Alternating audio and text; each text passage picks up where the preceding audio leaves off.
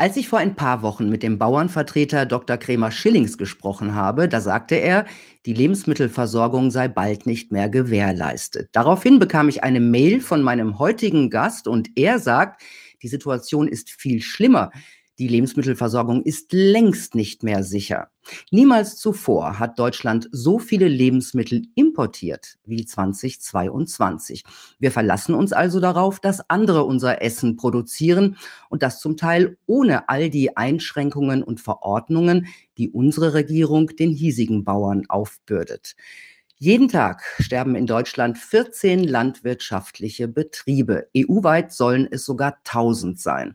Und es klingt so absurd, während die UNO wegen des Ukraine-Krieges vor einer weltweiten Hungerkrise warnt, sollen in Deutschland Ackerflächen stillgelegt werden und in den Niederlanden Bauern enteignet. Mein Gast sagt, man will uns abschaffen. Darüber sprechen wir jetzt in Punkt Preradovic. Hallo Anthony Lee. Hallo Frau Privadovic, vielen Dank für die Einladung. Ich stelle Sie kurz vor. Sie sind Landwirt und Sprecher der Bauernvereinigung Landwirtschaft verbindet Deutschland LSV, die aus der Bauernprotestbewegung 2019 hervorgegangen ist. Zur Landwirtschaft sind Sie über Umwege gekommen. Sie waren vorher acht Jahre Zeitsoldat, dann Kommissar bei der Polizei in Berlin. Als Ihre Frau den elterlichen Landwirtschaftsbetrieb übernahm, haben Sie umgeschult und Ihre Prüfung zum Landwirt abgelegt. Außerdem sind Sie in der Kommunalpolitik tätig und Stadtrat für die CDU. So, als ich letztens ein Interview mit ihrem Kollegen Willi Kremer Schillings gemacht habe, und da hatte ich das Video dann Lebensmittelversorgung in Gefahr, Fragezeichen genannt. Da haben Sie mir geschrieben und haben gesagt, es gibt jetzt schon gar keine Lebensmittelsicherheit mehr in Deutschland. Die Situation ist viel schlimmer.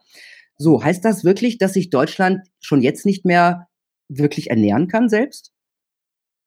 Das ist tatsächlich so. Seit Anfang der 90er Jahre, wo wir das letzte Mal wirklich einen hundertprozentigen Selbstversorgungsgrad hatten, hat sich sehr viel getan. Und am 20. Februar in diesem Jahr, wiederhole mal, 20. Februar, ist der Selbstversorgungsgrad für Obst in Deutschland ähm, beendet gewesen. Das heißt also, alles, was wir jetzt bis zum 31.12. Ähm, an Obst essen, wird importiert. Echt? Ja, das gehört soweit dazu. Und ähm, wir werden ja sicherlich gleich auf die Ernährungsformen eingehen, ob das jetzt vegetarisch sein muss, alles um die Welt zu retten oder doch vielleicht Fleisch. Also das Problem ist, dass wir seit ja, ja, ja, die letzten zehn Jahre, würde ich sagen, ist es massiv so, dass die Landwirtschaft in Deutschland abgewickelt wird. Die Gründe können wir vielleicht nochmal darauf eingehen, aber faktisch mhm. ist es so, dass äh, letztes Jahr 2000 Schweinemastbetriebe in Deutschland zugemacht haben und jeden Tag äh, an die 14 Betriebe unwiederbringlich schließen. Ja, das ist schon verrückt. Und äh, die GEFA, die German Export Association mhm. for Food and Agri Products, hat jetzt geschrieben, dass Deutschland 2022 erstmals Lebensmittel und dazugehörige Rohstoffe im Wert von mehr als 100 Milliarden Euro importiert hat. Ja. Also genau für 110 Milliarden äh, Euro und nur für 90 Milliarden exportiert hat. Und das müssen wir mal einordnen. Ähm, was bedeutet das? Wie war das jetzt beispielsweise vor 10, 20 Jahren? Ja, ich meine, ich habe kein Problem damit. Das wird mir ja oftmals unterstellt. Äh, ich bin für einen freien Welthandel. Vollkommen klar.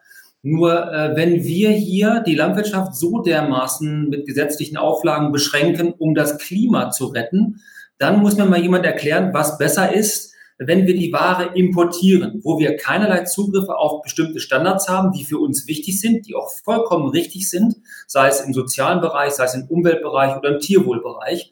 Und ähm, wir dann die, ja, Sie haben es richtig gesagt, das sind 18 Prozent mehr im letzten Jahr importiert worden als im Jahr davor. Äh, die Zahlen sind, finde ich, erschreckend. Ähm, und das Ganze, wie gesagt, unter dem Deckmantel des Klima- und Artenschutzes. Jetzt weiß jeder Bürger da draußen, wenn ich einen Apfel und sei ja noch so viel Bio aus Südamerika oder aus Neuseeland hierher importiere und ein Apfel über 80 Prozent aus Wasser besteht, dann kann das nicht nachhaltig sein, egal was für ein Label da drauf steht. Und wenn wir hier unsere Landwirtschaft und das ist diese Lebensmittelversorgungssicherheit, also das ist für mich das wichtigste Wort auf dem Planeten hinter Gott. Ja, äh, wenn wir das aus der Hand geben, dann ist uns echt nicht mehr zu helfen, weil wir sehen es in den geopolitischen Zeiten, die wir jetzt gerade haben, dass es nicht selbstverständlich ist, dass man auf bestimmte Ware Zugriff hat. Wir haben den äh, Ukraine-Krieg, wo über 30 Prozent des Weizens global gesehen herkommt. Und wir werden sicherlich auch mal über die Armut auf diesem Planeten sprechen, aber auch den Hunger. Herr Guterres spricht ja von einem Tsunami von Hunger. Wenn also jeder zehnte Mensch auf diesem Planeten akut Hunger leidet und zwei Milliarden Menschen eigentlich nicht das bekommen, was man für den Tagesbedarf braucht. Und ähm, dann das so aus der Hand zu geben und da, sich darauf zu verlassen, dass wir schon irgendwie mit Geld was kaufen können, ähnlich wie wir es beim Fracking-Gas jetzt auch machen. Geld spielt keine Rolle. Das wird nicht mehr der Fall sein, jetzt schon nicht, weil, das sind auch offizielle Zahlen, in der Ukraine maximal die Hälfte von dem geerntet wird, was letztes Jahr geerntet wurde. Wir sehen es sogar, dass Indien normalerweise 10 Millionen Tonnen Weizen exportiert. Das haben die letztes Jahr schon nicht getan aufgrund des Krieges und dieses Jahr schon wieder angekündigt, dass sie es nicht tun werden. Und dann kann ich Ihnen etliche Beispiele, etliche andere Länder nennen. Also das heißt, die bunkern alles für die eigene Versorgung. Naja, klar. Also da ist dieses ähm, Think, ähm, ich sag mal, oder America First, was wir bei Trump kritisiert haben. Biden macht nichts anderes gerade. Der Protektionismus in den USA ist gerade, glaube ich, noch schlimmer als unter Trump. Ähm, da, das ist ja auch normal. Also ich würde es auch begrüßen, wenn, ich bin überzeugter Europäer, wenn wir wenigstens als Europäer sagen würden, Leute, wir müssen auch dafür sorgen, dass wir unsere Bevölkerung mit guten, nachhaltigen Lebensmitteln, ich beziehe es jetzt nur auf Lebensmittel, ich glaube, andere Rohstoffe wären genauso wichtig, ob Stahl oder Aluminium oder anderes, wenn wir das auch zum gewissen Teil zumindest selbst äh, in der Hand haben und das nicht outsourcen. Wann hatten wir das denn zuletzt selbst in der Hand? Anfang der 90er Jahre. Da gab es einen tollen Bericht von Annette Frier, ein toller Film, der kam vor einem halben Jahr im ZDF. Und genau diese Zahlen ähm, wurden da einfach eins zu eins so wiedergegeben. Die stimmen auch alle. Und deswegen wundert es mich, dass dann selbst im öffentlich-rechtlichen Rundfunk solche guten Beiträge mal kommen und ähm, Politik das aus der Hand gibt. Wir werden ja sicherlich gleich über den Green Deal sprechen, was da für uns Landwirte dranhängt. Das ist abenteuerlich. Mhm. Ähm, Äpfel haben Sie natürlich schon erwähnt. Was wird denn sonst noch eingeführt? Also äh, was, was führen wir an Lebensmitteln oder an Produkten ein und aus welchen Ländern? Das Schlimme ist, dass wir gerade Dinge importieren, die wir selbst sehr gut ähm, produzieren und herstellen können. Ähm, ich nehme das Beispiel Schwein, weil ich eben die Schweinehalter, dazu gehören ja nicht nur die Mastbetriebe, sondern auch die Sauenhalter eben erwähnt habe. Wenn wir jetzt ähm, so viel Ware importieren, also wir importieren gerade viel mehr Ware äh, an Schwein, was wir selbst hier produzieren könnten und wir importieren vor allem aus Ländern, ähm, wo es nicht so nachhaltig ist wie bei uns. Gerade für die Gastronomie wird sehr viel Schweinefleisch aus Chile importiert das sehen Sie natürlich nicht, weil wenn Sie ins Restaurant gehen, dann ist das so. Aber wenn Sie mal gucken, äh, in den großen Läden, ob das Metro Mios ist, da bekommen Sie sehr viel Schweinefleisch aus Chile, also Südamerika, oder aber jetzt gerade aus Spanien oder aus Dänemark.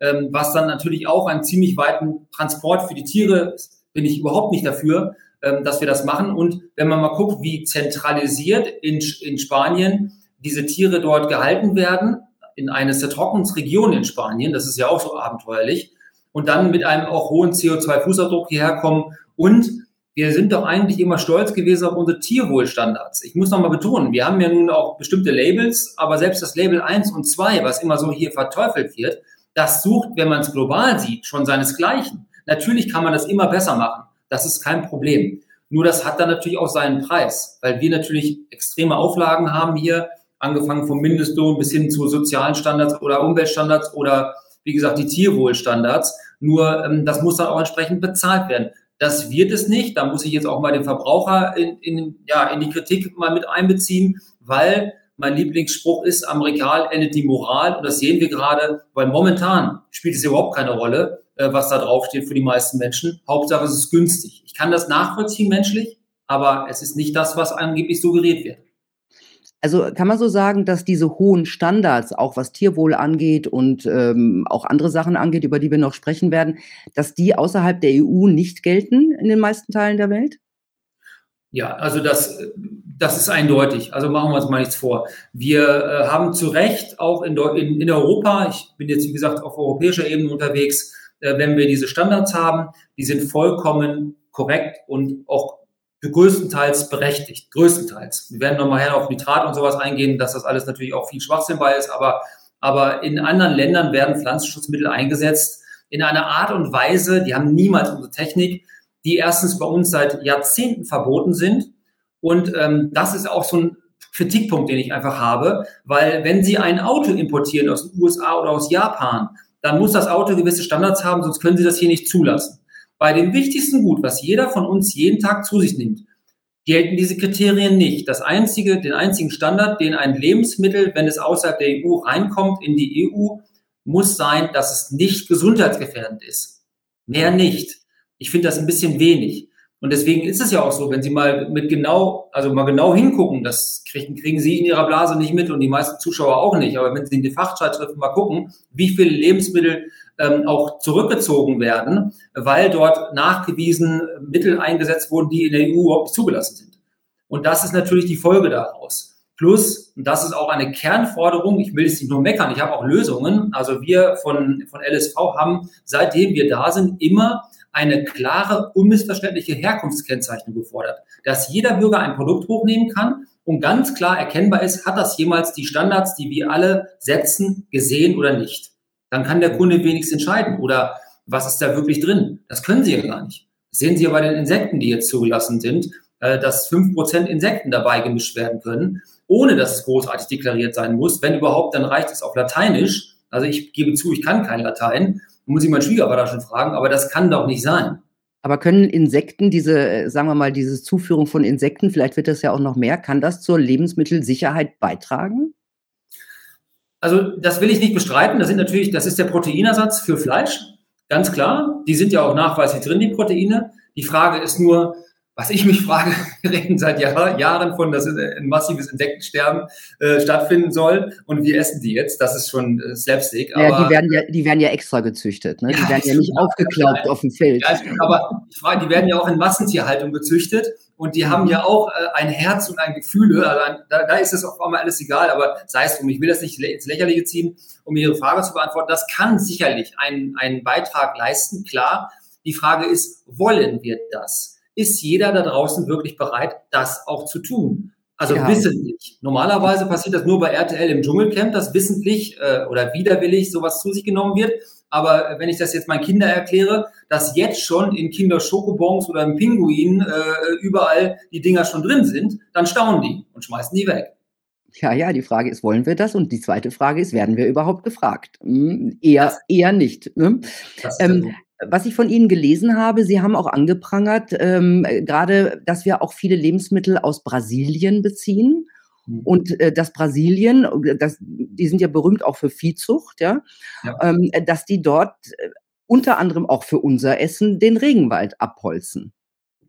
Ja, ich habe da mal was ausgedruckt. Äh, das ist für mich so, das kann jeder bei Google Earth mal äh, nachvollziehen. Das ist äh, Mato Grosso in Brasilien. Und zwar oben sehen Sie 1984 und unten 2020. Das ist also ein, ein äh, Staat in Brasilien, relativ groß. Und da kann jeder mal googeln. Das ist dann der Preis natürlich dafür, dass dort Lebensmittel produziert werden, auch für uns. Und wir wissen alle, ich glaube, da sind wir uns alle einig, dass der, der Regenwald, ob jetzt in Südamerika oder auch in Afrika, die Lunge der Erde, ähm, einen bestimmten Zweck erfüllt. Und wenn wir dann hier meinen, dass wir über uns ein Bullabü schaffen können und hier irgendwie Flächen stilllegen können und meinen, wir tun damit für das Klima etwas Gutes, dann sollte man sich diese Bilder mal genau anschauen und dann das Ganze mal hinterfragen. Wie gesagt, ich bin, ich bin nicht gegen äh, den weltweiten Freihandel, alles gut, nur der muss mit Waffengleichheit passieren ähm, und nicht mit irgendwelchen Schwachsinnsauflagen, äh, fadenscheinigen Begründungen hier die Landwirtschaft, also wir sind ein Industriezweig, der ist nicht ohne. Wir stellen mit dem nachgelagerten Bereich in Deutschland die meisten Arbeitsplätze. Das wissen die meisten Menschen gar nicht. Und wenn wir das abschaffen und die Wertschöpfung hier aus dem Land verschwindet, dann wird uns das alle irgendwann leid tun und vor allem die Versorgungssicherheit. Ja, und das ist ja eine, also für mich klingt das nach einer ganz großen Doppelmoral, wenn wir Sachen aus Brasilien importieren und da, dafür dann der Regenwald abgeholzt wird und äh, dann werden, dann kritisieren unsere Politiker wieder Brasilien, dass der Regenwald abgeholzt wird, oder? So ähnlich klingt das ja. ja also wir leben ja in Zeiten von äh, Doppelmoral hoch zwei, egal wo, ob das bei der Energiepolitik mhm. ist oder, oder jetzt hier. Ich möchte mich heute wirklich nur überwiegend auf unsere Themen beziehen. Aber das können Sie aber auch in der Forstwirtschaft. Also die Land- und Forstwirtschaft ist ja meist überschneidet sich das ja. Und wenn wir hier Wälder in eine Nullnutzung überführen, ich wusste ja gar nicht, was damit gemeint ist. Das heißt also, dass man in diesen Wäldern äh, gar nicht mehr äh, dort wirtschaften soll, also dieses nach, diesen nachwachsenden Rohstoff Holz, der ist, glaube ich, für mich der, der absolut essentiellste Rohstoff für unsere Zukunft. Wenn wir den nicht mehr nutzen sollen und dann lieber diese Wälder sich selbst überlassen, um das um CO2 einzusparen. Das ist schon irre, weil selbst wenn der Wald vergammelt, dann setzt er auch CO2 frei. Und so könnte ich wenigstens etwas nutzen und vor allem was einsparen. Und nämlich das Gefährlichste überhaupt, wenn es um CO2 geht, nämlich Beton, der bei uns in Deutschland weit über 30 Prozent Anteil an CO2-Ausstoß hat. Aha, und äh, ist das eine neue Verordnung, dass Wälder nicht mehr geholzt werden dürfen? Also es gibt immer mehr sogenannte Naturwälder, die dann irgendwelche Urwälder werden sollen. Aber ich kriege das hier in der Kommunalpolitik auch mit, auch bei Freunden von mir, die mich auch anschreiben und sagen, hey, die Grünen, du, die wollen im Stadtrat durchsetzen, dass beispielsweise der Wald von Hannover, ich komme aus der Nähe von Hannover, dann äh, in großen Teil in eine Nullnutzung überführt werden soll. Und dann ist es ja auch so eine Doppelmoral, weil wir werden ja sicherlich den Werkstoff Holz, ich meine, ich sehe es bei Ihnen im Hintergrund, da ist auch jede Menge Holz verarbeitet. Das ist bei jedem zu Hause, glaube ich, so. Ähm, und was ist denn nachhaltiger, als dieses Material zu verwenden, was äh, CO2 gespeichert hat, Sauerstoff freigegeben hat und dann auch noch in eine tolle, das heißt eine sei es ein, ein Werkstoff in Holz, also als Kanu oder als Boot oder als Möbelstück oder was auch immer, äh, die Uni Oxford hat jetzt für die britische Regierung mal errechnet, was man mit Holz alles machen kann. Also man kann mit Holz bis zu 300 Meter hohe Hochhäuser bauen. Und das ist doch mal was, was Tolles, weil Beton wächst nicht von alleine nach. Ja. ja, und was ich nicht so genau verstehe, ich habe vor ein paar Jahren eine Pelletsheizung einbauen lassen, habe dafür enorm viel Förderung bekommen, weil ich sollte eine Pelletsheizung einbauen, weil das so nachhaltig ist. Ähm, das heißt, ich habe den Eindruck, es ändert sich auch ganz schnell etwas so innerhalb von einem Jahr. Ne? Also jetzt ist Holz böse.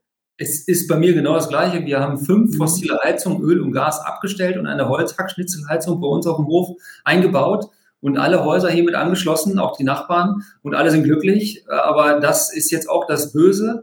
Aber das haben Sie ja bei der Gasheizung auch gehört, ja, wie Ricarda Lang noch vor einem Jahr gesagt hat, und wir verabschieden uns alle von der Gasheizung in einer unnachahmlichen Weise. Äh, und das sollte ja eigentlich der Übergang sein, solange bis wir irgendwann andere Technologien haben. Aber ich frage mich, wenn wir, wie gesagt, Öl, Gas und Holz nicht mehr nehmen sollen, dann wird es aber eng, weil Wärmepumpe funktioniert bei mir nicht. In einem Altbau. Jetzt kommen wir nochmal zurück, jetzt kommen wir noch zurück zu unserem Kernthema, ähm, zu den importierten Lebensmitteln. Ähm, ich könnte mir vorstellen, jetzt müssen Sie mir sagen, ob das stimmt, dass diese Lebensmittel äh, aus Ländern, wo nicht so hohe Standards äh, bestehen, auch wesentlich günstiger sind als Lebensmittel, die äh, bei uns hergestellt werden. Äh, wie reagieren denn da die, die Einzelhändler, die Großen, die Discounter? Ja, also die ehrenwerten Kaufleute von den vier großen Lebensmittelketten, Aldi, Edeka und Co., äh, die freuen sich natürlich, weil sie dann auf dem äh, Einkaufsmarkt Welt sich überall bedienen können und natürlich wunderbar dort einkaufen können, um uns günstige, vielleicht sogar billige Produkte ins Regal zu legen, um dort eine große Marge zu machen. Und jeder kann das ja nachlesen, wie viele Milliarden Gewinne diese machen, diese, diese Konzerne. Und das Unehrliche an diesem ganzen Ding ist ja, ähm, jeder schmückt sich ja mit irgendwie einem WWF-Logo drauf oder NABU-Logo drauf. Und das ist ja heutzutage so das Greenwashing. Aber wenn sie wirklich es ernst meinen würden mit der Nachhaltigkeit und auch mit der, mit der Klimabilanz, dann würden sie ja heimische Produkte dort reinlegen oder zumindest europäische Produkte. Außer bei Ware, das ist jetzt ganz klar, die bei uns nicht wächst. Da brauchen wir nicht drüber zu reden. Aber mir geht es ja darum, dass wir hier nachhaltig mit den höchsten Sozialstandards überhaupt Ware produzieren und die nicht im Regal liegt. Wir haben das im letzten Jahr gesehen bei Kirschen. Da gab es zu unserer Kirschenzeit, äh, wo wir hier in der Ernte waren, Kirschen aus der Türkei, weil die dort ein paar Cent günstiger einzukaufen sind. Oder beim Spargel. Dann haben sie trotz unserer mitten, also ich kaufe immer beim Nachbarn Spargel. Ich freue mich auf diese Zeit auch schon wieder. Dann finden sie aber aus Spanien hier Spargel. Oder aber bei Heidelbeeren und Himbeeren aus Marokko. Und jetzt müssen Sie mir mal erklären, Frau Privatovic, weil Sie auch eine intelligente Frau sind, wie sollen wir denn hier mit 12 Euro Mindestlohn, diesen ganzen anderen Auflagen, die wir alle haben, mit jemandem aus Marokko konkurrieren, der gar keinen Mindestlohn hat und wenn überhaupt den, denjenigen da, der da arbeitet, ein, zwei Euro bezahlt. Selbst in Polen ist ja der Durchschnittsverdienst nur drei Euro. Wie sollen wir damit konkurrieren? Und das ist genau das, was der Lebensmitteleinzelhandel sehr oft schamlos ausnutzt und dann irgendwo sich dieses Greenwashing holt über irgendein Label oder irgendeine Zusammenarbeit mit irgendeinem NGO. Und das ist auch, das ist auch eine Verantwortung, die der Lebensmitteleinzelhandel oftmals nicht wahrnimmt. Mhm. Was wir ja auch sehen, so generell in Deutschland, äh, ist eine gewisse Industrieabwanderung, ja, auch wegen der hohen Energiepreise und so weiter. Äh, flüchten auch deutsche Lebensmittelerzeuger ins Ausland? Ja, also der, das, von, was von der Politik gewollt ist, die Erhaltung der kleinbäuerlichen Strukturen, die können natürlich nicht abwandern, äh, weil ich ja hier in meinem Betrieb auch nicht einpacken kann und irgendwie weggehen kann. Aber ähm, die müssen ja auch gar nicht weggehen, weil, wie gesagt, die haben diesen Gabentisch Global Earth und können sich dort überall dort bedienen, ähm, weil anscheinend, ich frage mich auch mehr, wie das geht, bei den hohen Energiekosten, die wir haben, aber es lohnt sich dann trotzdem, wie gesagt, Ware aus aller Welt hierher zu karren. Und der CO2-Fußabdruck spielt dann komischerweise keine Rolle. Also die können sich da überall bedienen, die müssen gar nicht abwandern. Mhm. Ähm, wie sieht denn eigentlich die Lebensmittelversorgung, äh, Sie haben es vorhin schon mal kurz angesprochen, weltweit gerade aus? Die UNO warnt vor Hungerkrisen. Äh, sehen Sie da jetzt wirklich eine Bedrohung für unser Essen? Ja, eindeutig, weil das können Sie sehen anhand der Zahlen der letzten fünf Jahre. Ich nehme ja das Produkt Weizen an, weil äh, das ist auch unser Schwerpunkt. Ich als Ackerbauer baue äh, hauptsächlich Weizen an. Äh, der die, der Weizen in den letzten fünf Jahren global gesehen war so, dass wir immer mehr verbraucht haben, als tatsächlich physisch auf der Erde da war. Weil unter anderem China sich auch massiv eingedeckt hat. Weizen kann man ja auch länger lagern, aber auch mit anderen Produkten. Und wir sehen es jetzt aufgrund der geopolitischen Lage. Letztes Jahr war es auch so, dass wir äh, der Dünger, der Dünger, der essentiell ist für jedes Wachstum einer Pflanze, extrem teuer war. Wir hatten Preissteigerungen um das fünf- bis sechsfache und der natürlich global weniger eingesetzt wurde. Ich habe das hier auch mal ausgedruckt, also wo auch mehrfach gesagt wurde, dass selbst in äh, Afrika ähm, die Erntemenge, also die Erträge schrumpfen werden, weil man aufgrund der Kosten, hohen Kosten weniger Dünger eingesetzt hat. Das haben bei uns die Landwirte auch gemacht. Und die Erträge waren dann halt schwächer, vollkommen normal. Und das, die Düngerpreise fallen zwar gerade wieder, aber wir sind immer noch am sehr, auf einem sehr hohen Niveau.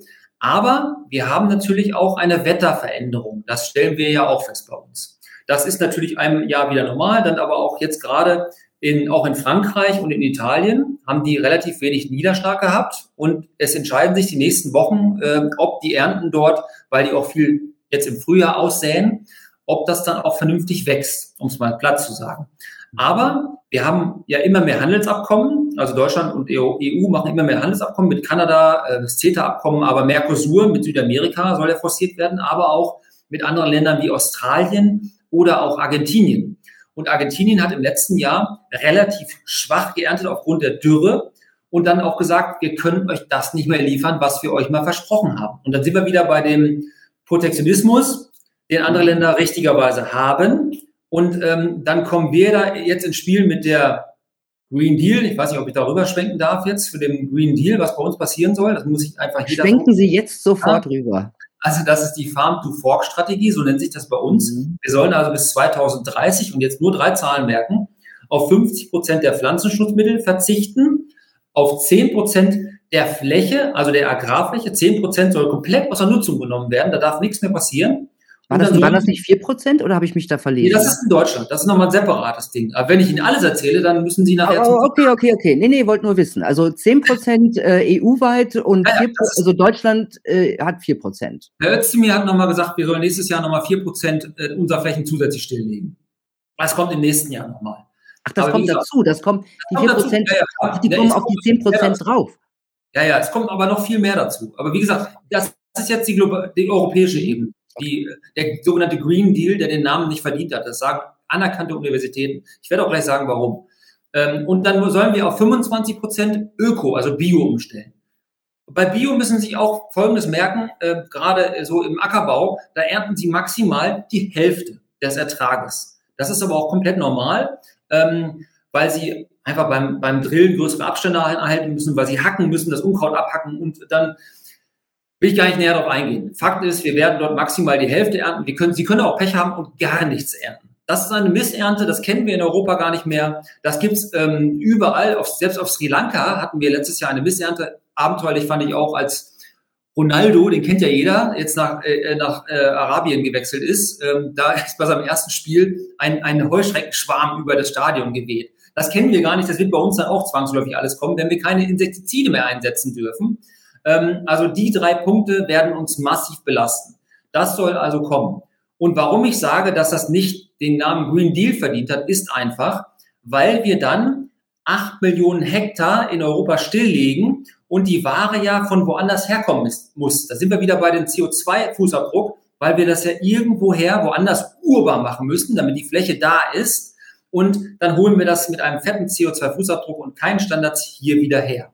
Und dann ist die Lebensmittelversorgung, die ich ja gerade schon angeprangert habe, ja für jedem schlüssig noch mehr in Gefahr. Das muss also, das ist abenteuerlich, was wir da passiert, was da passiert. Und wie gesagt, die Dekadenz muss man erstmal haben, das jetzt zu machen in dieser dramatischen Zeit, wo die Ware weltweit gesehen so knapp ist, wo so viele Menschen Hunger leiden und vor allem bei uns vor der Haustür. Also wenn ich jetzt als Europäer denke, in den Maghreb-Staaten in Nord Nordafrika und mich dann wundere, dass diese Menschen sich auf den Weg machen in, ähm, ins herrliche Europa. Das ist menschlich mhm. komplett verständlich. Aber was diese Flächenstilllegung angeht, da hat der Landwirtschaftsminister Özdemir ja wegen des Ukraine-Krieges auch Ausnahmen zugelassen, oder?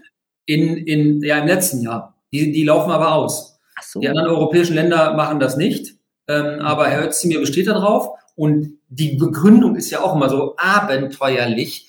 Die wird ja von jedem Fachmann widerlegt äh, im Sinne des Artenschutzes, weil wir so ein dramatisches Artensterben haben. Sie haben ja mit, äh, mit Willi neulich auch das Interview gemacht, der hat das ja wunderbar erklärt, dieses Insektensterben, was ja gar nicht so ist, wie uns immer suggeriert wird, anhand von wissenschaftlichen Studien. Und wir hatten den Fall, dass äh, Professor äh, Dr. von Tiedemann von der Uni Göttingen, einer der renommiertesten Wissenschaftler auf dem Gebiet, für die Unionsfraktion im Bundestag, im Fachausschuss ja auch ganz klar gesagt hat, dass wir sogar eine Zunahme von Insekten in Europa, aber auch in Deutschland haben. Und es gibt Abnahmen, die haben aber nicht äh, den kausalen Hergang der Landwirtschaft, sondern der Bebauung. Jeden Tag verschwinden in Deutschland 77 Fußballfelder. Jeden Tag. Das können Sie auf der Seite des Bundesumweltministeriums, zumindest als Svenja Schulze da noch was zu sagen hatte. Frau Lemke ist ja jetzt da. Da könnten Sie das nachlesen. Das weiß auch jeder. Aber es wird immer und Zunahme von Verkehr, äh, das die Deutsche Luft- und Raumfahrtzentrum hat mal eine Studie über zehn Jahre gemacht, wie viele Tonnen Insekten durch Windräder geschreddert werden. Das werden Sie aber nirgendwo mehr hören, dieses Thema. Also es ist schon mhm. abenteuerlich, die Landwirtschaft dafür kausal zu machen. Und gleichzeitig holzen wir aufgrund der Importe überall äh, äh Regenwälder und so weiter ab. Äh, das ist schon lächerlich. Ähm, äh, kommen wir noch mal zu den EU-Plänen zu Pflanzenschutzmitteln. Die ja. sollen qua äh, quasi ganz äh, weg. Erklären Sie doch mal ganz kurz. Ja, okay, genau. Also 50 Prozent sollen im Zuge des Green Deals, dieser Farm-to-Fork-Strategie, wegfallen bis 2030. 50 Prozent.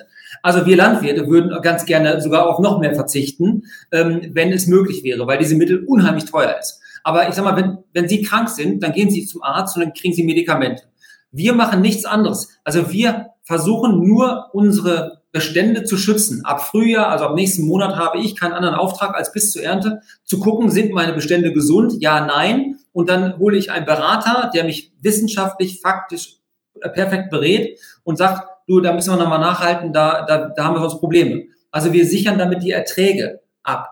Und ähm, jetzt gibt es noch einen zweiten Punkt, der ist sehr wichtig. Wir haben nämlich in den letzten vier, fünf Monaten nach Brüssel sensible Gebiete gemeldet. Also jedes Land musste sensible Gebiete melden, also zum Beispiel Nationalparks, so schutzwürdige Parks. Frankreich hat seine großen Nationalparks gemeldet, weil man in diesen sensiblen Gebieten gar keine Pflanzenschutzmittel mehr einsetzen soll. Der Willi hat das bei Ihnen ja in der letzten Sendung erklärt. Auch ein Biobetrieb setzt mhm. natürlich Pflanzenschutzmittel ein, die nicht synthetisch sind, aber dennoch toxisch sind, manchmal sogar toxischer als synthetische Mittel.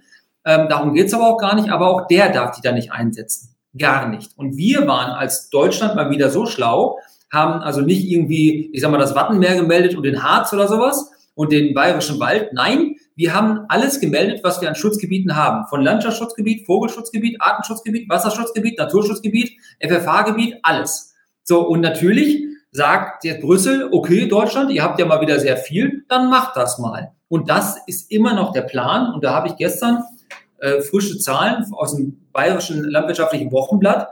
Nur mal zwei Bundesländer, also Nordrhein-Westfalen, würde dann, würde dann Folgendes heißen, dass auf 50 Prozent, auf 553.000 Hektar Ackerfläche gar kein Pflanzenschutz mehr eingesetzt werden darf. In Niedersachsen sind es ähm, 41 Prozent und in Baden-Württemberg 44 Prozent. gar keinen Pflanzenschutz. Das heißt also, ich frage mich jetzt, wie der Weinanbauer, Obst, Gemüse, das ist für die essentiell, gerade auch auf die Biobetriebe dort. Wenn die dort gar nichts mehr einsetzen können, weil die in so einer Art Schutzgebiet sind, ähm, dann ist das schon, ich weiß nicht, ob das schon, ja, das ist schon kriminell, das muss ich mal so sagen. Das gilt auch für die nicht synthetischen biologischen Pflanzenschutzmittel? Alles. Also das heißt, wenn in all diesen Flächen, und das sind ja eine Menge, die Sie gerade aufgezählt haben, wie Sie gerade aufgezählt haben, überhaupt kein Pflanzenschutzmittel mehr äh, verwendet werden darf, was würde das für die Ernten bedeuten? Das würde für die Ernten dann, äh, das würde für die Regionen, wo das passiert, bedeuten, dass die Landwirtschaft dort gar nicht mehr machen können. Das ist ja jetzt schon so, dass sie ökonomisch fast gar nicht mehr wirtschaften. Viele Betriebszweige von uns äh, stehen ja nur auf aus, aus Idealismus. Die, die, die Bauern sind ja, wir sind leider so verrückt, dass wir uns ja eigentlich noch nicht mal unser eigenes Gehalt bezahlen. Das habe ich ja auch als Seiteneinsteiger gemerkt, dass der Bauer immer noch wirklich so ist, dass er sich gar nicht mehr selbst rechnet. Also äh, das ist pure Idealismus. Wir machen das ja auch alles nicht hier, äh, und die Demos machen wir nicht einfach nur für eine bessere Work-Life-Balance oder so. Wir gehen auf die Straße, um weiterhin das zu machen, was für Jahrzehnte für Frieden und Wohlstand gesorgt hat in diesem Land. Und ich sage es Ihnen, ich habe nach meiner Bundeswehrzeit ein Jahr die Welt bereist. Es gibt, glaube ich, kein anderes Land, was mit seinen Landwirten so umspringt wie wir. Andere küssen denen die Füße. Ja, und normalerweise müsste auch ein Klimakleber äh, bei uns an der Seite stehen und sagen, hey, hört Sie mir, macht das so, weil alles, was ihr gerade macht, ist komplett kontraproduktiv für das, wofür ich hier angeblich stehe. Aber das passiert ja nicht. Und das ist abenteuerlich. Ist es, ja. Ähm, vor allem heißt das, dass die Lebensmittelsicherheit dann ab 2030, also wenn dieses, wenn das gilt, ne, ab 2030, äh, wenn zum Teil nur noch 50 Prozent, also wenn alle nur noch 50 Prozent äh, nehmen dürfen und die sensiblen Gebiete gar keine Pflanzenschutzmittel, das heißt, wir haben dann, dann ist dann haben wir wirklich ein Problem. Frau Privatwirtschaft, dann ist Feierabend. Das, das, kann, das, das, das weiß auch jeder, der kein Fachmann ist. Das ist auch jedem klar. Und vor allem, die müssen mal überlegen, was da dran hängt. Ähm, ich war während der Ahrtal-Katastrophe im Ahrtal, habe ein paar Winzer dort kennengelernt. Ähm, auch während dieser Krise hat sich, das muss ich immer so sagen, weil das wurde noch nie so öffentlich gesagt, Julia Klöckner unter anderem auch dafür eingesetzt, dass die Landwirte, wo alles weg war, die ganzen Pflanzenschutzmittel und die Ausbringtechnik war ja weg, dann wurde mit Hubschraubern dort immerhin noch Pflanzenschutz ausgebracht, ansonsten wäre die Ernte weg gewesen. Was ist denn das für ein wirtschaftlicher und für ein, ähm, ja, für einen Verlust auch der touristischen Regionen? Letzten Monat war ich am Bodensee auf der Fruchtmesse, habe dort einen Vortrag gehalten, auch mit Landwirten gesprochen, auch Biolandwirten. Wie gesagt, das, das betrifft uns alle. Wir haben auch gar keinen Dissens zwischen Bio und konventionell. Der wird ja durch Medien her, herbeigeredet. Den gibt's gar nicht. Ne? Aber das ist für uns das Ende. Und das ist auch vor allem für die ganzen Landbesitzer. Ich rede hier von ähm, fast 50 Prozent der, der Ackerflächen in Deutschland. Für diejenigen, die jetzt Eigentum da haben, das ist dann faktisch wertlos. Für mich ist das auch eine ganz klare Enteignung.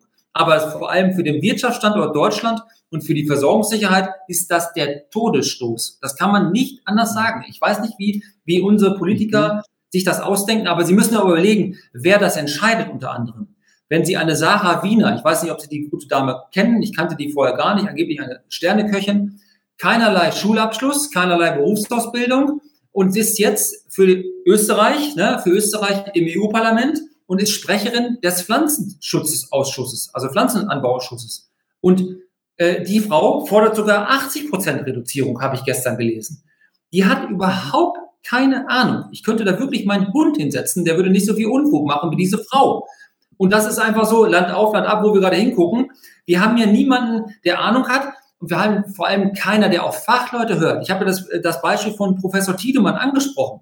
Der wird von einer BUND äh, für Pestizide, so heißt diese Frau, ähm, angeprangert, dass er ein Schwurbler sei. Es gibt keinen renommierteren Menschen in Deutschland als diesen. Und wenn wir so natürlich. Das kennen wir ja, das, diese Schwurbler-Geschichte, das ja, kennen wir ja. Schon, das, geht, das geht ja schon ein paar Jahre so. Aber jedem muss klar sein, was das für Folgen hat. Hier geht es nicht um, ja, der Bauer will mehr Geld haben. nee, da geht es schon lange nicht mehr drum. Okay, aber es gibt ja auch Lösungsvorschläge. Jetzt sagt die prominente ähm, Nobelpreisträgerin Nüsslein Vollhardt, ähm, sie plädiert für grüne Gentechnik, die die Pflanzen widerstandsfähiger gegen Schädlinge machen soll. Ist das ein möglicher Weg? Absolut. Diesen Weg gehen alle anderen Kontinente außer Europa. Und zwar für jeden, was das heißt, das nennt sich CRISPR-Cas-Verfahren. Das heißt, man setzt eine Genschere an und jetzt, jetzt werden alle wahrscheinlich ausrasten, weil er Gen gesagt hat. Es geht hier nicht um Genmanipulation. Es geht hier nur um eine es geht hier um eine Züchtung. Also dieses, wie wir halt Pflanzen züchten, das dauert manchmal 10 bis 15 Jahre, um eine neue Sorte auf den Markt zu bringen, die gegen Resistenzen, also oder resistent ist gegen Hitze und gegen äh, Krankheiten und gegen Ungeziefer. Und wir haben diese Zeit nicht, um das 10, 15 Jahre weiterzumachen. Und andere äh, Kontinente, auch ähm, China macht das jetzt unter anderem auch, man setzt eine Genschere an und verändert dann einfach nur ein Gen aus einer anderen, setzt wieder ein und dann ist diese Resistenz für diese Pflanze schon da. Das dauert wenige Monate und dann können wir diese Pflanzen auch bedenkenlos essen. Also es geht jetzt nicht um Genmanipulation, bevor einer wieder ausrastet. Aber wie gesagt, Sie haben ja gerade schon gesagt, wo das Problem ist. Das hat jetzt eine Frau gefordert, die leider zu viel Ahnung hat, weil sie sogar Nobelpreisträgerin ist. Auf solche Menschen hört man hier in diesem Land nicht. Man hört nicht auf Fachleute. Mhm, jetzt gibt es noch einen anderen Fachmann und das ist der Biobauer Felix zu Löwenstein. Der hat ein Buch geschrieben, Food Crash, glaube ich. Ähm, und er sagt, die gesamte Landwirtschaft muss umgestellt werden, weil die konventionelle in eine ökologische Katastrophe mündet, wegen der massiven Verwendung von Stickstoff und Phosphor. Er sagt, die Landwirtschaft muss die Biodiversität schützen, unter anderem durch die Bildung von Humus, der Kohlenstoff bildet. Was sagen Sie zu Löwensteins Forderung, das System muss komplett umgestellt werden? ich, die Folgen haben wir ja gerade schon beschrieben, was passiert, wenn wir diesen Weg gehen, den dieser Mensch fordert. Das heißt also, wir werden uns nicht ansatzweise mehr selbst ernähren können und werden anderen was wegkaufen. Und über das sogenannte Artensterben haben wir ja auch schon gesprochen, dass das Artensterben woanders auf diesem Planeten stattfindet. Wir haben, und ich bin auch Jäger und ich bin auch sehr dafür, dass ich hier ähm, sehr viel Wild angesiedelt. Wir haben, ich habe es wieder geschafft, mit meinem Schwiegervater hier Rebhuhnketten wieder. Wir haben zwei Rebhuhnketten, die waren wirklich ähm, weg, äh, 20 Jahre. Das lag sicherlich auch daran, wie wir Landwirtschaft betrieben haben, unter anderem. Aber ich habe ja gerade schon mal gesagt, 77 Fußballfelder am Tag sind weg. Mhm. Und all diese Einflüsse zählen dazu. Und da gehört auch eine konsequente Bejagung des, Nieder der, der, des Raubwildes dazu. Ähm, das wollen die Grünen ja auch nicht hören. Der Wolf, äh, Quatsch, der Wolf sowieso, über Wolf ist ein Sonderthema, aber auch Füchse und sowas soll man nicht mehr bejagen und all sowas. Aber ähm, das ist nicht der richtige Weg. Und zwar wenn wir hier unsere Landwirtschaft verändern, wir haben uns ja verändert, wir haben ja in den letzten zehn Jahren es geschafft, 40 Prozent unseres Stickstoffdüngers einzusparen. Was für eine Leistung. Wir haben es geschafft, fast 30 Prozent der Pflanzenschutzmittel bereits einzusparen, aufgrund von moderner Technik, die wir haben. Bei uns müssen Sie sich vorstellen, wir haben eine Pflanzenschutzspritze, die ist 27 Meter breit. Da ist überall alle 10 Zentimeter eine Düse, die stellt sich automatisch über GPS-Signal ab. Das heißt, nirgendwo wird mehr doppelt gespritzt. Es gibt Techniken, äh, eine Pflanzenschutzspritze von John Deere, gibt es seit drei Jahren auf dem Markt, mit Kameras vorne dran. Die injiziert nur auf das Unkraut, was weg soll, ähm, das Pflanzenschutzmittel. Allein mit dieser Technik sparen sie schon weit an die 60 Prozent Pflanzenschutzmittel ein. Nur wenn wir kein vernünftiges WLAN-Netz oder beziehungsweise Funknetz haben, dann können sie die Technik einsetzen. Aber das ist, da ist Deutschland ja auch so ein Sonderfall. Also niemand von uns sperrt sich davor. Wir wollen auch immer besser werden. Aber ich sage das ja gerade, ähm, ich habe die Welt bereist und es gibt nirgendwo Landwirte, die so gut und so qualifiziert ausgebildet sind wie bei uns in Deutschland. Da würden sich andere die Finger nachlecken. Und andere würden sich auch an den, an den Gunststandorten, die wir hier haben. Also wir haben, den, wir haben hier gerade auf dem Bereich von äh, Magdeburg rüber bis nach Nordrhein-Westfalen an mir vorbei Gunststandorte, wo wir 100 Bodenpunkte und mehr haben, also 1A Qualitäten. Und die sollen wir, wie gesagt, stilllegen. Da mhm. würden andere Länder uns in die Klapsmühle einweisen, wenn wir das so machen. Weil. Ja. Okay, nee, aber nee, bitte. Nein, nein, ich, es ist, es haben wir nur der Punkt, das muss einfach jeder verstehen. Wenn wir es hier nicht machen, auf dem höchsten Niveau, macht es ein anderer viel, viel schlechter. Dann ist also für das Klima und für die, für die Artenvielfalt ja gar nichts gewonnen. Und wir machen ja auch schon viel. Sei es Blühstreifen, sei es Fruchtwechsel. Wir haben unsere Fruchtwechsel alle geändert. Also jede, bei uns kommt nicht mehr jede, jedes Jahr Weizen nach Weizen oder so, wie das wieder wirklich gemacht wurde. Also diese Verbesserung, die wir haben. Wir waren übrigens der einzige Sektor auch, der seine CO2-Bilanzen eingehalten hat. Ja, also wir haben es geschafft. Ich habe es mir aufgeschrieben, das Ziel war ja von 1990 bis 2030 65 Prozent äh, Klimagase einzusparen. So, jetzt bis 2021 haben wir bereits 36 Prozent eingespart. Der einzige Sektor, der das geschafft hat. Haben Sie Herrn Özdemir gesehen, der gesagt hat, ja, meine Bauern, die waren aber gut. Nichts. Nö, das habe ich nicht gehört. Weiter und weiter. Und sie wollen einen Bullabü schaffen, wie es in dem Mittelalter war. Ja, das wird wahrscheinlich nicht so richtig hinhauen. Schauen wir mal nach Holland. Da haben wir ja alle vor, was waren es, sieben Monate, die großen Proteste gesehen. Und äh, die Bauern haben protestiert, weil ein Drittel von ihnen soll gezwungen werden, ihre Landwirtschaft aufzugeben, wegen der hohen Nitratwerte im Boden. Wie sehen Sie diesen Konflikt?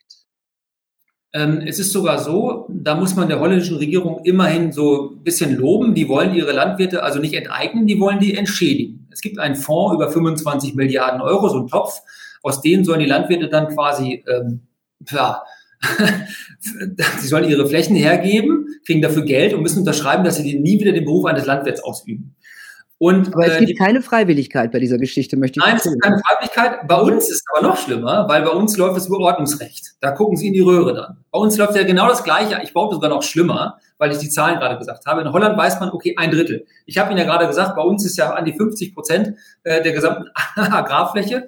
Und ähm, die Auflagen, die da zusätzlich oben drauf kommen mit dem Green Deal, die folgen ja alle da drauf. Und die Begründung ist ja auch faden, also abenteuerlich. Ich weiß nicht, kennen Sie jemanden, der schon mal an Nitrat erkrankt oder sogar gestorben ist. Im Gegenteil, Sie hören ja auch in Holland, ich kenne ja viele Holländer, dass es dort äh, überhaupt keine Probleme wirklich mit Trinkwasser gibt. Und wenn überhaupt, sind das vereinzelte Bereiche. Auch wenn die Holländer intensiver gedüngt haben und düngen als wir. Liegt aber einfach daran, was sie anbauen und wie die Gegebenheiten dort sind. Aber ähm, der Grund ist ja, und das hat der, der Mark Rütte ja auch schon mehrfach gesagt, die brauchen die Flächen für Industrie und für Wohnungen. Ja, das ist ja, das ist ja so ehrlich. Und bei uns in Deutschland, ich, ich schlage da jetzt die Brücke, weil bei uns läuft es, wie gesagt, noch dramatischer. 2012 mussten alle EU-Länder die Durchschnittswerte der Trinkwasserbrunnen melden, also da, wo man beprobt. Und äh, alle Länder haben das gemacht, außer Deutschland. Wir haben nicht den Durchschnittswert gemeldet, sondern nur den Höchstwert. Streitet niemand ab, der Politiker. Jeder weiß das. Und was hat Brüssel gesagt?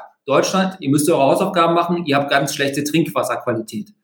Und die Folgen waren daraus, Düngeverordnung nach Düngeverordnung, immer weniger Düngen, immer weniger Düngen. Man hat überall rote Gebiete ausgewiesen, wo angeblich die Nitratbelastung viel zu hoch sei. Und aufgrund dessen Landwirte in Sippenhaft genommen, die ihr Leben lang alles richtig gemacht haben, weil das richtet sich nach dem Grundwasserkörper. Sie haben also unten, Sie müssen sich vorstellen, wie ein riesen Blase, ein riesen Luftballon, der unter uns im Boden ist. Und der Trinkwasserkörper geht ja manchmal über Kilometer und Kilometer und Kilometer. Und hat man gesagt, der ist jetzt rot. Und alle Landwirte, die da sind, werden in Sippenhaft genommen und müssen jetzt, und jetzt kommt's, müssen jetzt die Pflanzen oder dürfen die Pflanzen nur noch mit 80 Prozent des Bedarfs düngen, also 20 Prozent darunter. Jetzt stellen Sie sich vor, Sie haben kleine Kinder und geben den Kindern immer nur 80 Prozent des Tagesbedarfs. Im Wachstum geschädigt, Anfälle für Krankheiten und für Gesundheiten und alles andere. Bei der Pflanze ist ja genau das Gleiche. Sie haben ja kein Wurzelwachstum in die Tiefe, um bei trockenem Wetter auch wirklich ans Wasser ranzukommen. Das heißt, die Pflanzen verdürren, produzieren weniger CO2, äh, nehmen weniger CO2 auf und produzieren weniger Sauerstoff. Das ist ja komplett kontraproduktiv zu dem, was wir immer wollen. Und das passiert ja Land auf, Land ab. In Bereichen, allein in Mecklenburg-Vorpommern sind es jetzt 33 Prozent. Und bei uns in Niedersachsen ist es nicht mehr ganz so viel, weil es schon strenger war. Wir sind immer noch bei an die, ich glaube, 25 Prozent. End schwankt ja auch immer. Aber jetzt würde ich doch gerne nochmal nachfragen. 2012 haben alle Länder ihre Durchschnittsnitratwerte äh, äh, nach Brüssel geschickt. Nur Deutschland hat die Höchstwerte statt der Durchschnittswerte geschickt. Ist das Doofheit gewesen oder Absicht? Ich, ich glaube, also zumindest verkaufen uns die Politik das so, dass wir gesagt haben, oh, wir melden nur die Höchstwerte, dann korrigieren wir das schnell, indem wir dann die besseren Werte melden und dann wird das schon gut sein. Das war der Plan. Völlig okay. verrückter Plan. Ich finde auch, man wollte ja dann, wenn man, wenn man das so glauben dürfte, kann man ja unterstellen, dass die Bundesregierung die EU betuppen wollte. Also, die waren ja nicht ehrlich dann. Mhm. Aber das darf Sie auch nicht wundern, wenn Sie mal daran denken, wie viele ähm, Länder in der EU haben eigentlich Umweltzonen, also Fahrverbotszonen gibt es auch nur bei uns. Ne? Also nirgendwo wird das so gemessen, dass sie eine Umweltzone haben oder einen Dieselfahrverbotsbereich, wo sie dann halt ähm, um, besseres, um bessere Luft äh, zu generieren, einen Umweg von fünffachen äh, des Weges fahren müssen. Lächerlich, wie in Hamburg als Beispiel. Also, also hat, hat Deutschland ein Nitratproblem oder nicht? Nein, wir haben kein Nitratproblem. Es gibt also sie haben 50 Milligramm ist der Grenzwert. Bei uns in der Region, auch hier, das ist so abenteuerlich. Wir haben ein Trinkwasserschutzgebiet, wo Landwirte eine Kooperation eingegangen sind seit 30 Jahren, dass sie dort unter dem Bedarf düngen, kriegen dafür einen Ausgleich von den, von den ähm, Stadtwerken hier. Und jetzt hat man genau in diesem Trinkwasserentnahmegebiet eine einzige Messstelle gehabt, die 51 Milligramm angezeigt hat. Alle anderen 25 Messstellen zeigen 13 und 14 an. Trotzdem ist der ganze Bereich jetzt auf einmal rot. In einem Trinkwasserschutzgebiet und einem Trinkwasserentnahmegebiet. Das können Sie sich gar nicht ausdenken. Normalerweise müssten doch alle Alarmglocken angehen, nichts mehr trinken, nur noch Wasser abkochen, ich sag mal wie im dritte Weltland. Passiert aber nicht, weil jeder weiß, es ist lächerlich. Wenn Sie Salatesser sind, dann essen Sie das fünf bis acht bis zehnfache an Nitrat in diesem Salat. Das weiß auch jeder. Es ist mhm. einfach nur eine, eine absolute irrsinnige ähm, Geschichte, wenn wir ehrlich sind. Und jetzt, ich weiß nicht, ob Sie mitbekommen haben, die Deutsche Umwelthilfe hat das Land Niedersachsen verklagt auf sauberes Trinkwasser, letzte Woche erst. Da geht es um die Ems. Die Ems fließt ja, wie wir alle wissen, dann ins Meer. Und ähm, der Grund ist, das stimmt, dass dort im nördlichen Bereich der Nitratgehalt zu hoch ist. Liegt aber daran, das weiß auch jeder eigentlich, weil er immer ausgebaggert wird, dass der Schiffsverkehr kommt und immer mehr Schlick, was sehr nährstoffhaltig ist, dann zurückkommt in die Ems, zurückdrückt. Und deswegen steigt dann an diesen Orten der Nitratgehalt. Der BUND hat 2019 alle, und das haben wir uns, das wissen die nun noch nicht, ich sage es jetzt mal, das haben wir uns alles dann von ihrer Homepage kopiert, nachdem sie dann gelöscht haben, als wir Fragen gestellt haben. Alle Gewässer, die also durch Landschafts-, landwirtschaftlich genutzte Flächen fließen, in die Ems rein, beprobt. Alle tip-top in Ordnung. Und Jetzt ist also so, dass wir also faktisch auch aufgrund von Zahlen des BUND ja nachweisen können, dass wir schon sogar schon vor drei Jahren oder vier Jahren überhaupt keine Problematik hatten mit der Landwirtschaft. Aber jetzt kommt die Klage des, der deutschen Umwelthilfe, die wir alle so schätzen, ähm, und verklagt das Land Niedersachsen auf sauberes Trinkwasser in der Ems. Kann man sich alles nicht ausdenken. Okay, jetzt kommen wir mal zum, zum Fleisch. Kann man sich auch nicht alles nicht ausdenken, ja wird von der Regierung ähm, ja auch ordentlich äh, beworben, dass man auf Fleisch verzichten soll, nach dem Motto Fleischverzicht ist gesund. Ähm, wie sehen Sie das? Ähm, ich, ich esse gerne Fleisch und ich habe mein Leben lang schon Fleisch gegessen. Ich habe kein Problem damit, wenn einer sagt, ich will das nicht essen. Alles gut. Aber ähm, dass es jetzt ungesund sei, ist ja auch gerade erst vor zwei Monaten von der Uni Washington, schicke ich Ihnen gerne mal zu, bewiesen worden, dass gerade aus Schlaganfälle, Herzinfarkt und sowas aus, äh, aufgrund von rotem Fleisch, Verzehr roten Fleisches nicht kausal stammt. Das alles Untersuchungen und ich, ich glaube, es ist wie immer im Leben, die, die Dosis ist das Gift. Genau. Ne? Wenn ich natürlich von morgens bis abends Fleisch esse, und das machen ja bei uns auch viele, machen wir uns auch nichts vor, das ist nicht in Ordnung. Aber, dass wir in, in Deutschland zu viel Fleisch essen, das stimmt ja nicht, wenn man es auf europäischer Ebene vergleicht. Niemand in der, in der EU isst weniger Fleisch als wir. Wir Ehrlich? essen 55 Kilo pro Kopf pro Jahr, der Spanier 85. In, ich weiß nicht, ob die Spanier, die müssten ja sehr, sehr viel ungesunder äh, sein als wir. Weiß Italien, hat, Italien hat einen größeren äh, Fleischverbrauch als, als Deutschland, das kann ich mir gar nicht vorstellen. Ich schicke Ihnen auch, kein Problem. Spanien 85 Kilo ähm, und Deutschland 55. Wir sind wirklich da Europameister, wenn man das so nennen darf. Ist auch, wie gesagt, in Ordnung. Ich finde es auch in Ordnung, wenn die Leute das erst, ich, ich mache denen keinen Vorwurf. Aber die Begründung, dass das auch besser fürs Klima sei, weil das werden Sie wahrscheinlich gleich als nächstes fragen, ähm, weil Wasser und so. weil, weil das Ach, ist der ja Wasserverbrauch, genau, der sei bei der Fleischerzeugung zu hoch. Ein Kilo, ein Kilo äh, ähm, Fleisch brauchen Sie 15.000 Liter Wasser. Das ist äh, global gesehen die Zahl. In Deutschland sind es, ich habe es mal mal rausgeschrieben, und das jetzt kommt, das ist auch vom WWF-Zahlen. Ähm, in Deutschland liegt der Verbrauch bei 8000 Liter. Man rechnet aber auch das Regenwasser dort mit ein, was auf den, auf den Weiden fällt, wo, das, wo die Kühe zum Beispiel stehen oder die Rinder. Also äh, davon sind nämlich 6.700 Liter von den 8.000 sind ja allein schon Trinkwasser, äh, Regenwasser, Entschuldigung. Und die müssen Sie ja rausrechnen dann. Und jetzt kommt natürlich das nächste, ja, aber wenn ich vegan esse, ist das viel gesünder. Aber der Verbrauch von veganem ist ja viel, viel höher. Laut WWF, ich habe es mal aufgeschrieben, laut WWF-Berechnungen essen äh, oder haben wir es pro Jahr verbraucht jeder Mensch 29 Kubik, also ein Kubik 1000 Liter, 29,21 Kubik Wasser. Bei veganer Ernährung wären es 45, 45 Kubik. Also ähm, fast das Doppelte. Mhm. Die Begründung ist klar, weil wir in Deutschland natürlich gar nicht, wie wir eingangs schon gesagt haben, so viel Obst und Gemüse produzieren können, sondern ist natürlich auch mit einem hohen CO2 und natürlich auch einem hohen Wasserverbrauch importieren müssen, weil das in Ländern produziert wird. Ein Ria in Spanien ist für mich das beste Beispiel, wo unter aber Millionen Quadratmeter ähm, für die deutschen Lebensmitteleinzelhändler Obst und Gemüse produziert wird. In der Wüste. Wo natürlich Trinkwasser dann natürlich dazukommt. Und wenn Sie diese Zahlen, und wie gesagt, das sind Zahlen vom WWF, der ist nicht unbedingt bauernfreundlich, ne? Aber das, das stimmt ja auch alles. Ist ja auch irgendwie logisch dann. Und deswegen stimmen diese Zahlen einfach nicht. Und wenn wir jetzt nochmal aufs Fleisch, beim Fleisch bleiben, wir können ja wirklich auf die Kühe alle verzichten. Aber es ist einfach unwahr, wenn ein Eckart von Hirschhausen in Wissen vor acht behauptet, dass unsere Kühe das Klima kaputt pupsen und kaputt rülpsen. Das ist unehrlich, weil wir ja vor 100 und 200 Jahren nachweislich viel, viel mehr Wiederkäuer auf diesem Planeten hatten. Und das ist ein biogener Kreislauf. Und äh, wenn Sie mal einen Professor äh, Kepler fragen, der vor sieben, acht Jahren herausgefunden hat, hey, Methan setzt sich ja auch in der Natur frei über Ozeanen und über äh, Regenwäldern, ja, weil es ja ein biogener Kreislauf ist. Den können Sie gar nicht verändern. Wenn Sie die Kuh nicht haben, die pups und rülpst, dann ist es halt die Ameise, die dann halt das verzehrt. Und ähm, sie haben auch den Nachteil, das sagt ja selbst der NABU, also der Herr, Herr ähm, wer ist er nochmal? Herr Krüger vom NABU, der Chef vom NABU Deutschlands, ähm, dass unsere Weidetierhaltung essentiell wichtig ist, weil sie für den Artenschutz steht. Das weiß auch jeder, der mal durch die Land Landschaft geht und guckt, wo die Kühe weiden und wo ein ähm, Kuhfladen ist, sind viele Insekten. Genau.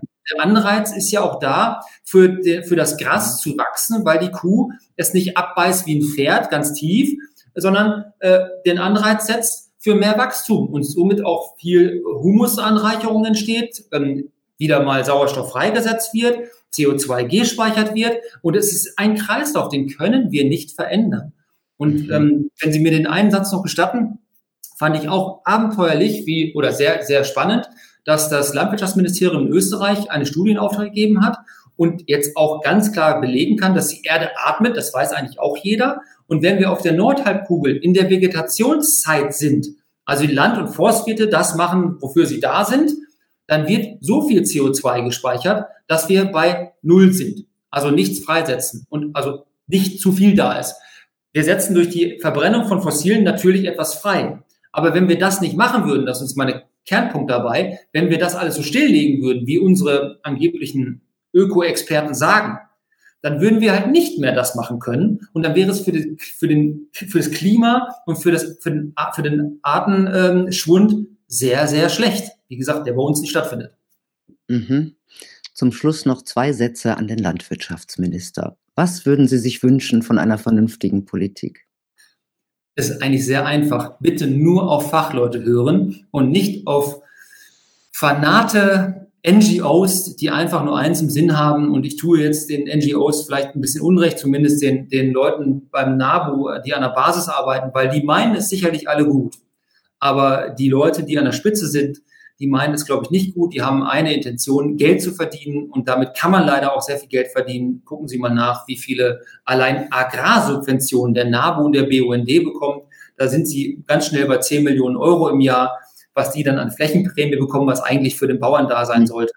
Aber wie gesagt, ich wünschte mir einfach nur, dass man auf Fachleute hört und dann das umsetzt, was die Fachleute sagen. Nicht, was ich sage oder irgendein anderer, sondern was wirklich so ein Professor von Tiedemann sagt. Und dann ist uns allen geholfen. Tja, ja, das Problem ist leider immer nur, wenn es halt nicht passt ins Narrativ, gell? Ja, dann ist der Fachmann auch kein richtiger. So, Anthony Lee, vielen Dank für diese sehr klaren Ausführungen ähm, zu diesem gar nicht mal so unkomplizierten Thema. Das ist ja sehr weitläufig. Ähm, man muss sich da echt mit beschäftigen, so ein bisschen. Würde ich auch jedem raten. Vielen Dank, dass Sie da waren. Vielen Dank, dass Sie mir die Gelegenheit gegeben haben. Gerne. Tja, Leute, ich kann dieser Politik oft logisch nicht mehr folgen. Und ich habe bemerkt, wenn das so ist, dann steckt meist eine Ideologie dahinter. Also eine Ideologie, die wichtiger ist als Pragmatismus und Realitätssinn. Und die Geschichte lehrt uns, Ideologien als Blaupause für Politik haben noch nie funktioniert. Ich wünsche euch eine gute Zeit. Bis bald.